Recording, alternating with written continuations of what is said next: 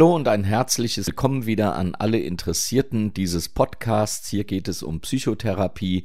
Vielleicht willst du die Überprüfung zum Heilpraktiker oder zur Heilpraktikerin natürlich für Psychotherapie machen und auch bestehen. Vielleicht bist du aber auch einfach so interessiert in dieses doch sehr spannende Thema.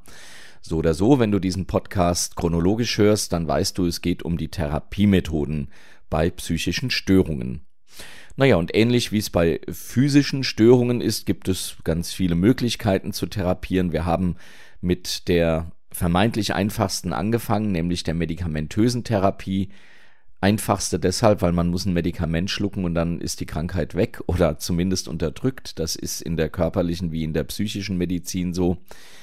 Ähm, und vermeintlich, weil natürlich, wie wir wissen, das nicht immer so ist, sondern manchmal wird ein Symptom einfach auch nur unterdrückt und der eigentliche Grund der Symptomatik bleibt bestehen. Und so ist es bei der körperlichen Erkrankung wie bei der psychischen auch. Bei der körperlichen hast du vielleicht Herzstörungen, einen zu hohen Blutdruck und eine Reduzierung deines Essens könnte es verhindern. Tabletten tun es halt auch. Bei der Psyche ist das recht ähnlich, aber ein bisschen komplexer, weil ein Herzschlag kann man messen, ein psychisches Befinden kann man im Grunde nur subjektiv bemessen. Ähm, oder natürlich, wenn der Patient es nicht mehr subjektiv bemessen kann, weil er zum Beispiel sehr wahnhaft ist, dann kann der Therapeut es natürlich auch objektiv bemessen. Dann helfen auch oft nur noch Tabletten, um entsprechend auch eine psychische, äh, eine Psychotherapie zu machen, also um den Patienten wieder auf ein Level zu bringen, wo man mit ihm entsprechend auch arbeiten kann. Also du siehst, es gibt Parallelen und wir hatten ja auch mit der medikamentösen Therapie angefangen, sind dann zur biologischen Therapie bekommen, gekommen, beispielsweise die Lichttherapie bei Depressionen. Das sind eben keine Medikamente, es ist aber auch noch keine Psychotherapie, sondern es sind biologische Therapieverfahren. Auch sowas gibt es entsprechend ähm, in der physiologischen Medizin, dass man eben äh, keine Tabletten nimmt, aber eben doch eine entsprechende biologische Therapie macht. Beispielsweise in der Orthopädie, ne, dass man Bewegungen wieder neu lernt und zum Physiotherapeuten geht. Also das gibt es auch in der Psychotherapie. Und was es natürlich in der Psychotherapie, jetzt will ich sagen, gar nicht exklusiv gibt, sondern auch in der Physiotherapie, das ist die eigentliche Psychotherapie, eben das Miteinanderreden. Und das gibt es beim Arzt, wenn du eine körperliche Erkrankung hast, durchaus auch. Also ein gutes Arztgespräch kann hypnotisch wirken und kann dir helfen zu genesen. Meine Erfahrung ist, dass viele Ärzte das nicht so beherrschen, sondern munter drauf losreden. Mir wurde schon zweimal eine lebenslange Medikamentierung ähm, zugesagt, die in beiden Fällen nicht nur nicht nötig, sondern auch nicht sinnvoll gewesen wäre, wie eine Zweit- und Drittmeinung dann auch bestätigt und wie meine körperlichen Daten heute auch zeigen. Also äh, gut zu kommunizieren ist und bleibt eine Kunst und nur weil man Arzt ist, hat man das eben noch lange nicht gelernt, was sehr bedauerlich ist, denn gerade in einem so sensiblen Bereich wäre das eigentlich eine schöne, ähm, ja, wäre das ein schönes Feature. Naja, vielleicht hört der ein oder andere Arzt zu und will mich äh, des Gegenteiles äh, überzeugen. Einstweilen bleiben wir bei uns, bei unserem Thema. Es geht heute um Psychotherapie und im letzten Podcast, wie gesagt, wenn du es chronologisch hörst, dann weißt du es, habe ich schon die drei Psychotherapieverfahren genannt und mit einem wollen wir uns heute beschäftigen. Und das ist die psychodynamische Therapie. Die wurde von Sigmund Freud entwickelt und erfreut sich bis heute großer Beliebtheit, gleichwohl ihre Wirkung nicht wirklich gut nachgewiesen ist. Liegt vielleicht daran, dass Sigmund Freud nun kein Empiriker war. Ähm, das heißt, er hat seine Studien, naja, schon so ein bisschen philosophisch betrieben und hat sie auch an der einen oder anderen Patientin ähm, versucht. Das war beispielsweise Bertha Pappenheim, Vielleicht kennst du sie, eine österreich-deutsche Frauenrechtlerin und auch Gründerin des Jüdischen Frauenbundes. Sie wurde von Josef Breuer, das war der Ziehvater von Sigmund Freud, und zusammen mit Sigmund Freud betreut. Und dann hat ihre Behandlung, wurden Studien über die Hysterie ja, getätigt und auch veröffentlicht. Die Dame starb aber irgendwann auch und richtig geheilt, ich will es mal ein bisschen flapsig verkürzen, wurde sie auch nicht und empirisch war das Ganze auch nicht. Ähm, empirisch bedeutet, wenn ich heute eine Therapiemethode ja irgendwie verifizieren will, also gucken will, wirkt die denn, dann muss ich erstmal schauen, dass ich ein paar Leute herkriege, die überhaupt die Symptomatik aufweisen, auf die oder für die meine Therapie entsprechend geeignet ist und muss äh, dann die relativ große Zahl an Menschen entsprechend auch gleichbleibend therapieren, also gleichförmig therapieren, also nicht der eine so, der andere so, dass es eben nachvollziehbar ist und muss dann eine Gruppe, eine Kontrollgruppe aufsetzen, ähnlich viele mit ähnlichen Symptomatiken, mit denen ich beispielsweise nur rede, aber nicht psychodynamisch rede, also nicht nach meiner Therapie rede. Und dann muss ich schauen, ähm, hat es denn was gebracht, sowohl bei der einen oder als, als auch bei der anderen, bei der Kontrollgruppe. Und dann muss ich auch schauen, hat es denn bei der Gruppe, die ich therapiert habe, mehr gebracht, und zwar signifikant mehr. Also wenn, ich sag mal, bei der einen Gruppe, bei der nur gesprochen wurde über Gott und die Welt, ähm, wenn da 30 Prozent am Ende sagen, und zwar auch nach einem vorgefertigten Fragebogen, also auch hier, das muss entsprechend gleichförmig laufen. Also wenn, wenn diese Kontrollgruppe, wenn da 30 Prozent gesagt haben, ja, das mir geht schon ein bisschen besser jetzt, und in der anderen haben 32 Prozent gesagt, naja, mir geht es ein bisschen besser jetzt, dann kann man sagen, hättest du auch bei der Kontrollgruppe mitmachen können, dann wären die Chancen, erfolgreich behandelt geworden zu sein, ähnlich äh, groß gewesen. Also insofern würde man sagen, hat keinen signifikanten Unterschied gemacht. Und so funktioniert eben wissenschaftliches Arbeiten. Das kann man Freud nun wirklich nicht nachsagen. Nichtsdestotrotz, die Beliebtheit der psychodynamischen Therapie, äh, die bleibt und deshalb wollen wir sie auch in diesem Podcast besprechen. Ich möchte dazu sagen, ich selbst bin kein Psychodynamiker. Ich habe mit vielen gesprochen, hatte in meinen Ausbildungen auch einige und ähm, das Ergebnis, das kannst du in diesem Podcast nun auch entsprechend hören. Was ist denn erstmal das Modell der psychodynamischen Therapie? Es geht im Grunde darum, dass man eine Störung heute hat, die aber früher verursacht wurde, nämlich in den ersten Lebensjahren. Und diese ersten Lebensjahre, die hat Freud auch entsprechend beschrieben. Da gibt es zum Beispiel die orale Phase, dann gibt es die anale Phase, die phallische Phase, Latenzphase und die genitale Phase. Und in diesen Phasen gilt es, bestimmte Bedürfnisse zu befriedigen. Also in der oralen Phase wird gesaugt und gelutscht, am Daumen und an der Mutterbrust natürlich, wenn denn gestillt wurde, oder an der Nuckelflasche. Und diese Befriedigungen, die will das Kind entsprechend auch haben. Sie dienen auch der Spannungsreduktion. Ähm, wenn so etwas allerdings nicht stattfinden kann, weil beispielsweise eine sehr große Reinlichkeitserziehung in der analen Phase ähm, mit auf Töpfchen gehen etc. stattfand, dann findet eine sogenannte Fixierung statt. Das heißt, hier wurden bestimmte Bedürfnisbefriedigungen oder Bedürfnisse nicht befriedigt und diese nicht befriedigten Bedürfnisse, und ich drücke das jetzt alles mal ein bisschen flapsig aus, aber man kann es darauf reduzieren, die führen eben dazu als Trauma, dass man später, wenn eben in der analen Phase dieses Bedürfnis oder äh, eine Fixierung stattfand, dann ähm, spricht man von einer zwanghaften Persönlichkeit dann im späteren Leben. In der oralen Phase eine Fixierung, ähm, die schreibt man dann der depressiven Stimmung zu, die man dann später entwickelt. Und dieses Trauma gilt es im Grunde aufzudecken. Das wäre einmal ähm, so die Kurzversion des Ganzen. Also eine, ein frühes emotionales Trauma führt zu einer gegenwärtigen emotionalen Störung und die Aufdeckung dieses Traumas, die das wiederum führt zur Lösung der so entstandenen oder der bestehenden inneren Konflikte, die eben im Kindesalter nicht aufgelöst werden konnten, weil die Bedürfnisse in dieser Phase eben durch Intervention der Eltern nicht befriedigt werden konnten. So, und dann kommt es zur Wiederaufnahme eben dieser unterbrochenen Entwicklung und das nennt man Nachreifung. Das ist jetzt, wie gesagt, mal etwas verkürzt äh, das Modell der psychodynamischen Therapie aufgezeigt.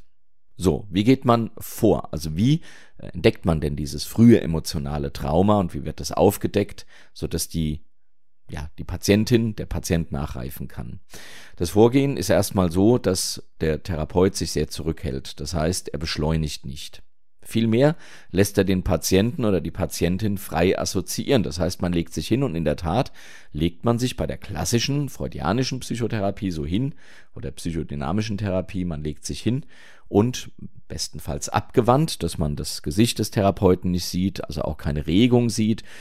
und man macht die Augen zu, das starrt in die Luft und man fängt an frei zu assoziieren. Das heißt, man fängt mit irgendetwas an. Die Therapie soll darin bestehen, dass das Unterbewusste schon irgendwann auf genau diese Problematik zu sprechen kommt, auf das Trauma, um das es geht, so die Zwiebelschalentheorie, das heißt, man fängt so ganz oben beim Alltäglichen an und durch Erzählen kommt man immer tiefer und immer tiefer, bis man irgendwann bei eben diesem Trauma ist, das man dann auch wieder erlebt und das man aufdecken kann. Der Therapeut wiederum, der deutet entsprechend.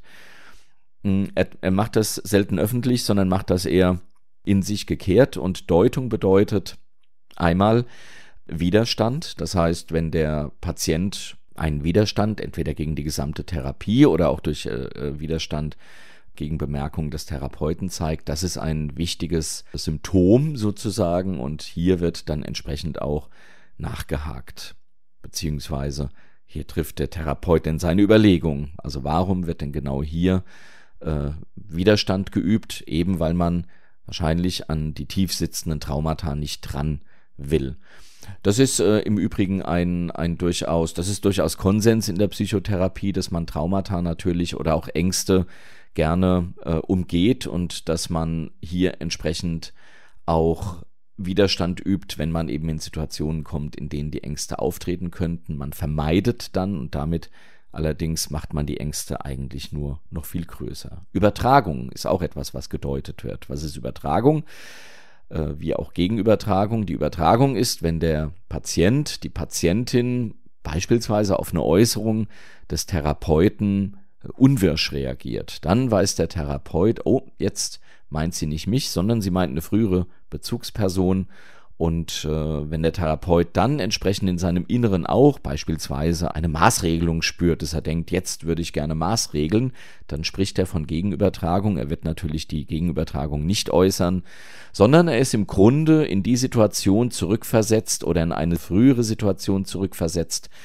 Das ist ein sehr wertvolles äh, Zeichen oder das ist eine sehr wertvolle äh, Geschichte, die dann entsprechend auch gedeutet wird und aus der der Therapeut entsprechend Informationen ziehen kann, die er dann wieder für die Therapie einsetzen kann. Und Träume. Das war für Sigmund Freud natürlich auch sehr wichtig, Träume entsprechend zu deuten und mit den Patienten durchaus auch zu sprechen, beziehungsweise sie dann wieder anzustupsen, dass sie wieder frei assoziieren können.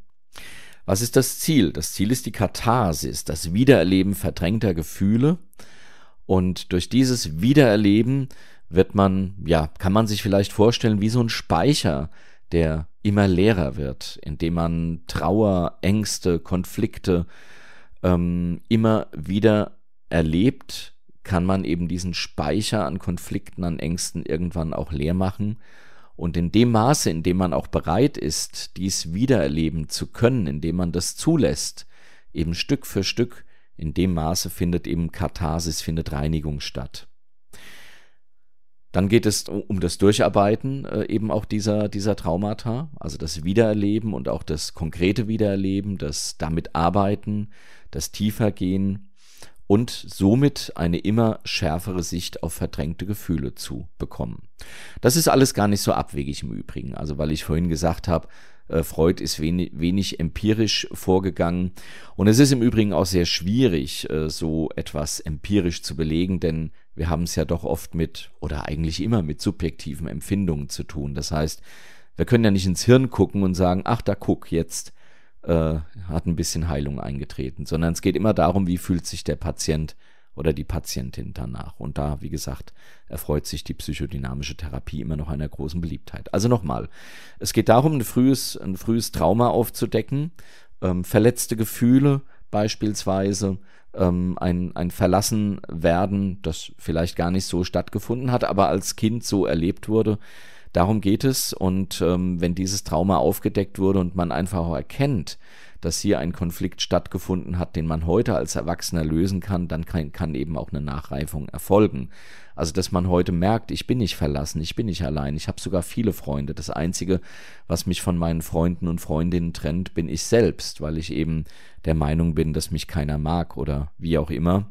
Und wenn ich merke, wo es herkommt, dann kann ich es eben auch durch eine entsprechende Nachreifung, durch ein Wiedererleben der verdrängten Gefühle ähm, durch ein Durcharbeiten und eine Sicht, eine immer schärfere Sicht auf diese verdrängten Gefühle, dann peu à peu auch entsprechend nachbereiten und somit ein konfliktfreieres Leben führen, beziehungsweise mich von diesen frühen Konflikten einfach auch lösen. Das also, wie gesagt, in, in, in der Kürze der Zeit. Und welche Ausrichtung gibt es? Einmal die psychodynamische, das heißt Assoziation, Deutung, Katharsis, Durcharbeiten. Das ist das, was wir eben gerade besprochen haben. Es hat sich aus dieser Therapie, haben, Freud hatte viele Schüler, das weißt du wahrscheinlich. Adler war so ein Schüler, Jung, C.G. Jung war so ein Schüler, also Reich war so ein Schüler. Ähm, es gab also viele, die sich dann irgendwann von Freud ähm, frei gepaddelt haben und eben ihre eigenen Dinge entwickelt haben, was ja auch gut ist. Ähm, daraus entstanden ist eine Kurzzeittherapie, bei der der Fokus auf einzelne Themen gelegt wird. Es gibt die Objektbeziehungstherapie, hier ist die zentrale Bedeutung äh, auf die Mutter-Kind-Beziehung, die frühere gelegt, und es gibt die äh, freudianische, die eben nach den psychosexuellen Konflikten äh, therapiert, im Grunde so, wie wir es eben kurz besprochen haben, da kommen wir auch gleich nochmal drauf. Also im Grunde hört sich die, äh, die Therapie oder das Modell eigentlich recht plausibel an. Ob es funktioniert, muss jeder Patient für sich selbst finden. Und ich glaube, da muss man auch ganz klar sehen, es gibt kein gut oder schlecht. Man muss als Patient immer auch selbst schauen, soweit man dazu überhaupt noch in der Lage ist. Es gibt eben auch schwere psychische Störungen, aber die werden dann meistens auch klinisch betreut. Vielleicht hörst du da auch mal den Podcast vorher an. Da ging es eben auch darum, was kann ja eine Psychotherapie tun und wo, wo kann sie auch schaden. Und das ähm, muss man eben auch selbst für sich immer wieder, wenn man in einer Therapie ist oder wenn du selbst Therapeut oder Therapeutin bist, für sich selbst auch immer wieder äh, reflektieren, tut mir das eigentlich gut, was ich da mache. Warum heißt es denn eigentlich psychodynamisches Modell? Auch noch eine schöne Frage. Ja, weil Freud eben gesagt hat, es gibt drei Instanzen in uns, und die reagieren, agieren, reagieren dynamisch miteinander und da das Ganze psychisch passiert, eben psychodynamisch. Wir haben einmal ein Es. Und das Es, das sind die unbewussten Triebe, die Impulse und die emotionalen Grundbedürfnisse. Also man könnte auch sagen, das Kind in uns, das trifft sicherlich nicht ganz, aber hier sind unsere Triebe vor allem manifestiert. Und dieses Es ist ein impulsives Ding, das äh, raus will in die Welt und das auch mal draufhauen will, das auch mal Arschloch sagen will, wenn da nicht das Über-Ich wäre. Und das Über-Ich, das steht für die moralische Entwicklung der menschlichen Psyche, die Wertvorstellungen und die gesellschaftlichen Normen und Ideale, die sind, die sind da äh, ver, äh, versammelt sozusagen. Das heißt, wenn das Es beispielsweise über irgendeinen Menschen da draußen sagt, was ein Idiot, dem sage ich jetzt mal, was Masse ist, dann sagt das Über-Ich, na, das machst du nicht. Das darf man nicht, das macht man nicht, das gehört sich nicht. So, was ist jetzt zu tun? Das wiederum entscheidet nach Freud das Ich.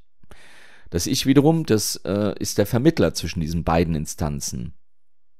Also zwischen dem Über-Ich und dem Es.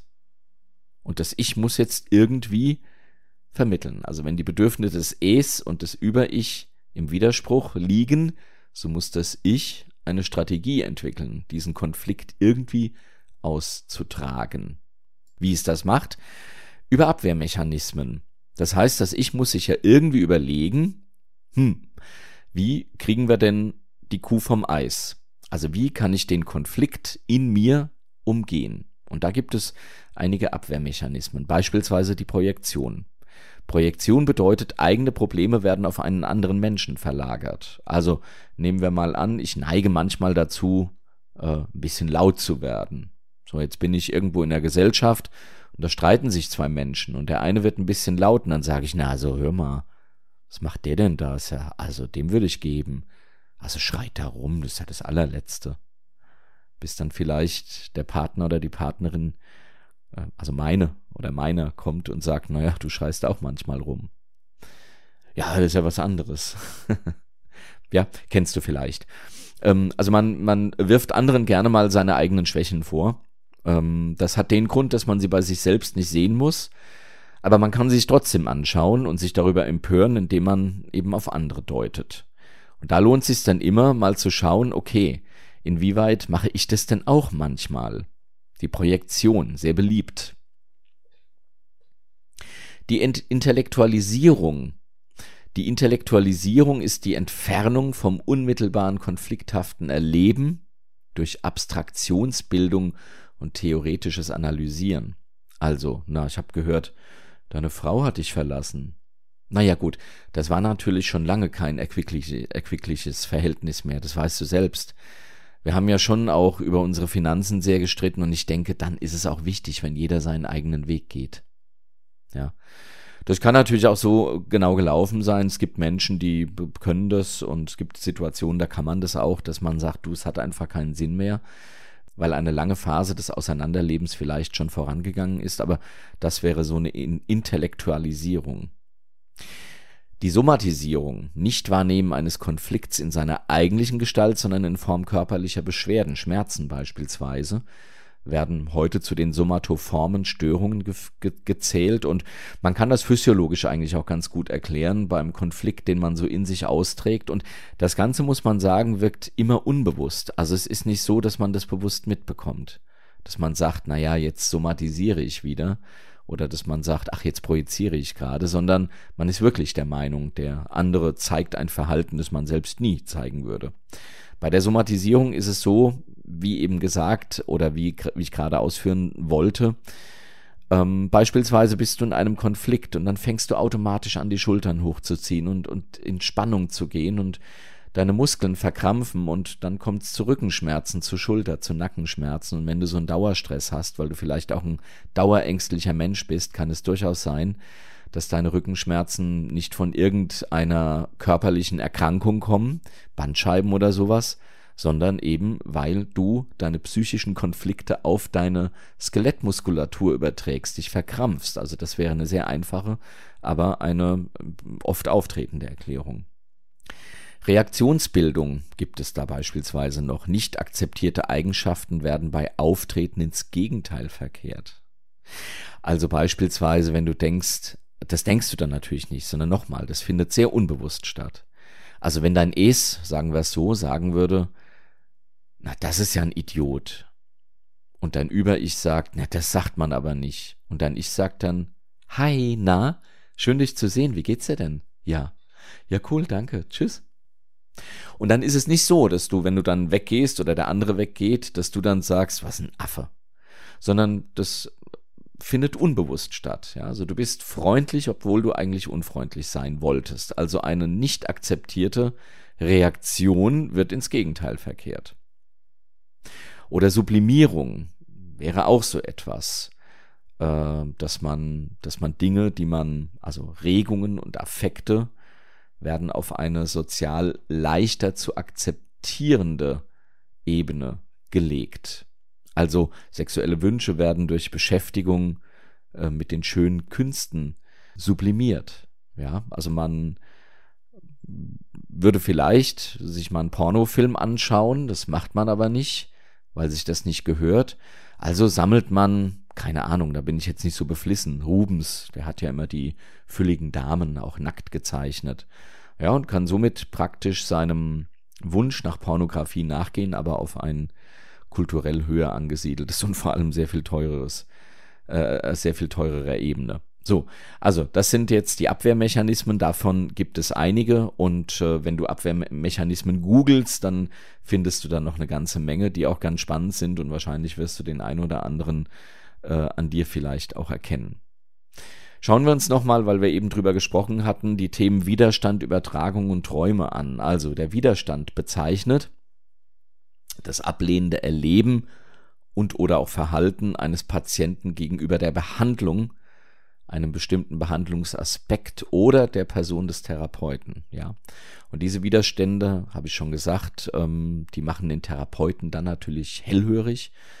Und weil das äh, einfach eine Reaktion des Patienten ist, die es in Bezug auf das Problem, dessen wegen er zum Therapeuten gekommen ist, zu untersuchen gilt. Ja, das ist der Widerstand. Und bei der Übertragung, da nimmt der Patient, wie eben schon gesagt, unbewusst eine frühere, eine kindliche Rolle ein und betrachtet den Therapeuten als eine bedeutsame Person aus seinem früheren Leben. So, und diese Übertragung, die kennst du auch aus einem, aus einem nicht therapeutischen Kontext. Ja, also zum Beispiel sagt jemand zu dir, mach mal die Tür zu. Und du reagierst völlig über. Was fällt dir denn ein? Also Frechheit. Ja, weil du diese, diese, diesen Ton, diese Art, das zu sagen, die jetzt von, von dem aktuellen Menschen vielleicht gar nicht böse, wahrscheinlich gar nicht böse gemeint war, aber die ruft in dir eine Assoziation, eine Erinnerung vor, vielleicht der Klassiker an deinen autoritären Vater, an einen blöden Lehrer oder wie auch immer. Und du fängst jetzt an und sagst, was, wie kommst du mir denn überhaupt? Und der andere weiß gar nicht, wie ihm geschieht, weil er nicht weiß, dass du überträgst. Und der andere wiederum, der fällt plötzlich auch in, in ein Muster, weil du ihn so anblaffst und kommt in die Gegenübertragung. Ja, und dann, dabei hast du dich nur irgendwie an etwas erinnert, unbewusst und überträgst jetzt quasi diese Erinnerung auf die aktuelle Situation. Und dann gibt es eben noch äh, das, das Traumgeschehen und die psychoanalytische Theorie, die fasst das Traumgeschehen als sehr wichtige Informationsquelle über unbewusste Erlebnisweisen des Menschen auf und das ist natürlich für den, für den Psychodynamiker eine ganz wichtige Informationsquelle. Aber du kennst es sicherlich auch, dass du irgendwas geträumt hast, wachst morgens auf, erinnerst dich dran und kommst zu dem Schluss, Mensch, äh, das hat was mit meinem aktuellen Leben zu tun. Ja, also von daher. Und als letztes äh, möchte ich mit dir nochmal kurz die Entwicklungsphasen, weil wir es hatten, durchgehen. Freud hat Entwicklungsphasen, die orale Phase, erstes Lebensjahr, die narzisstische Phase, das ist die zweite Hälfte des ersten Lebensjahres. Die zweite und dritten Lebensjahre werden durch die anale Phase geprägt. Es gibt die phallische Phase, das ist das vierte bis fünfte Lebensjahr. Und die Latenzphase, sechstes bis zwölftes Lebensjahr. Und ab dem 13. ist dann die genitale Phase. In der oralen Phase ist es so, ähm, der Säugling lutscht oft am Daumen, das kennst du vielleicht äh, von dir auch. Das geht auch teilweise über dieses erste Lebensjahr hinaus. Natürlich wird auch an der Brust genuckelt äh, oder an der Saugflasche. Und hier ist der Mund das Bezugsorgan. Und äh, das hilft dem Säugling, Befriedigung und Spannungsreduktion zu verschaffen. Befriedigung natürlich noch keine sexuelle ähm, und Spannungsreduktion, ja, weil man dadurch eben ähm, ja auch das bekommt, was man will, nämlich Muttermilch oder eben Babynahrung, sagen wir es mal so. Ja, und durch diese oralen Aktionen quasi findet eine erste Beziehung zur Umwelt statt und eine Fixierung wird mit Depressionen im späteren Alter dann in Verbindung gebracht. Und die zweite Hälfte dieses ersten Lebensjahr ist die narzisstische Phase. Das Kind erkennt seinen Körper, fühlt den Körper und empfindet auch Lust dabei ähm, dann beginnt es ja auch langsam Bewegungen koordinieren zu können und so weiter. Die anale Phase, zweites, drittes Lebensjahr. Und hier geht es um das Ausscheiden und auch das Einhalten von Kot, also Kontinenz. Das ist durchaus lustbesetzt. Und wer das kennt, der weiß, dass das durchaus lustbesetzt sein kann. Das Kind erlernt die Kontrolle über die Körperfunktionen und ähm, ja, wird auch zur Reinlichkeit erzogen. Hier kann aber eine Fixierung eben auch stattfinden, vor allem wenn die Reinlichkeit eben zu stark ist und das wird mit Zwängen im späteren Leben in Verbindung gebracht. Die phallische Phase kommt als nächstes, viertes bis fünftes Lebensjahr. Hier werden die Unterschiede zwischen Mann und Frau erkannt. Man erkennt also, dass man da, äh, dass man im Genitalbereich anders gebaut ist, äh, wie vielleicht, also wie das gegengeschlechtliche Pendant. Und äh, hier wird auch der Ödipus-Konflikt äh, verortet, eben dass beispielsweise der Junge mit dem Vater in Konflikt steht, weil sie eben beide um die Mutter buhlen. Und das stammt ja aus einer griechischen Sage. Der Ödipus hat ja auch unwissend seine Mutter geheiratet. Nun ja, das Ganze äh, endete dann ja auch nicht gut. Die Latenzphase, sechstes bis zwölftes, hier kommt es zum vorübergehenden Stillstand in der sexuellen Entwicklung des Kindes. Sexuelle Gedanken an das andere Geschlecht werden in den Hintergrund gedrückt. Jungs finden Mädchen doof und Mädchen finden Jungs auch doof. Und äh, hier geht es um eine Anpassung an die Anforderungen der Umwelt. Und ab dem 13. Lebensjahr läuft die genitale Phase. Hier erwacht dann die sexuelle Entwicklung und auch äh, die Annäherung an das andere Geschlecht findet quasi statt. So, soweit also zur Theorie der und auch zur Praxis der psychodynamischen Therapieverfahren, der Psychodynamik, der tiefenpsychologischen Therapie nach Sigmund Freud. Ähm, heute, wie gesagt, gibt es eine Menge Abwandlungen dieser Therapien. Es wird äh, auch miteinander gesprochen. Es wird auch nicht mehr unbedingt auf der Couch gelegen. Es gibt aber auch noch durchaus die klassische äh, Psychoanalyse. Das kann man auch erlernen als Heilpraktiker für Psychotherapie eher schwierig, sondern das steht meistens den psychologischen Psychotherapeuten offen. Trotzdem gibt es Abwandlungen, die man erlernen kann, die du durchaus auch erlernen solltest, wenn du der Meinung bist, dass du äh, für diese Therapie geeignet bist als durchführender Mensch, als durchführender Psychotherapeut oder als Therapeutin. Das, wie gesagt, war erstmal eine kurze Einführung in die Theorie der Psychodynamik und genau, wenn dir das gefallen hat, dann ja, kommentier es ruhig. Schau mal auf pegasuszentrum.de, auf hppsycho.de, da findest du noch mehr zu diesem Thema oder auf letchert.net. Da findest du mehr zu mir. Schreib mir eine Mail an jo.letchert.net. Und ansonsten freue ich mich, wenn du die nächsten Podcasts wieder anhörst. Da geht es dann weiter mit anderen Therapieverfahren, Psychotherapieverfahren. Bis dahin wünsche dir eine gute Zeit. Alles Gute. Bye bye.